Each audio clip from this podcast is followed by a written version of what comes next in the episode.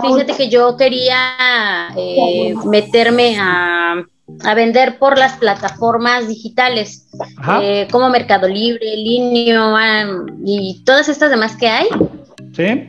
Pero fíjate que me han metido bastante miedo. O sea, gente que, que ha vendido por este medio y que terminan eh, pues viendo que pues fue como un error, ¿no? O al menos así lo veo yo. Que este, porque por ejemplo hay unas apps, eh, por ejemplo Mercado Libre, me comentaba una persona que cuando ella estuvo ahí, pues le cobraban doble impuesto. Dice, una, el que te retiene la plataforma como tal, Dice, dos, te retiene también un impuesto que es el ISR. Dice, aparte tú tienes que pagar tus impuestos al momento de deducir, aparte de que ya te quitaron, es decir, estarías pagando como doble impuesto. Dice, y aparte la comisión que ellos te absorben por, por utilizar sus plataformas. Entonces, yo veo que, pues, digo, si esto no si estas plataformas no funcionaran, pues creo que ya hubieran dejado de existir.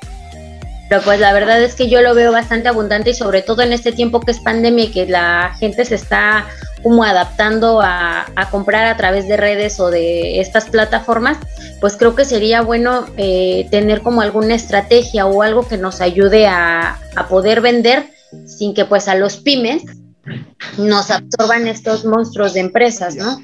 Mercado Libre en esta pandemia aumentó un 400%, fíjate, 400%. ¿Sabes cuántos miles de millones son esos? O sea, está abismal, ¿sí? Eh, Ya Amazon ni se diga. Pero el punto clave de, este punto es de que hubo que hacer nuevas reglas por parte del gobierno actual de México porque vio que había mucho negocio ahí. Ojo, todas esas reglas que me acabas de decir de que incrementó estos costos y no sé qué, es por el gobierno en, turno. No era algo que me aplicó hace un año, no me pasaba todo esto. Yo definitivamente, cuando ves todos estos este, impuestos extras, ojo, ay, y aviso, eh, para la gente que es fuera de México, no, no aplica para ustedes, eh, para que no se me asusten, porque tienen ustedes mercado libre en sus países y creo que con ustedes no aplica igual, eh, así que no se me asusten con todo ello. Sí se ha vuelto bastante peligroso el estar ahí, pero no lo voy a descartar como una buena opción. Sin embargo, yo creo que lo primero que tienes que hacer es más bien empezar por Facebook, ¿sí? Y empezar con publicidad de paga y empezar con la publicidad en la cual tú promueves directamente el producto al cliente y darles ahí la opción de que se puedan comunicar directamente contigo. Sí te voy a recomendar que, que, lo consideres de esa manera y que te brinques por el momento. Las otras plataformas. Sí, por el momento sí.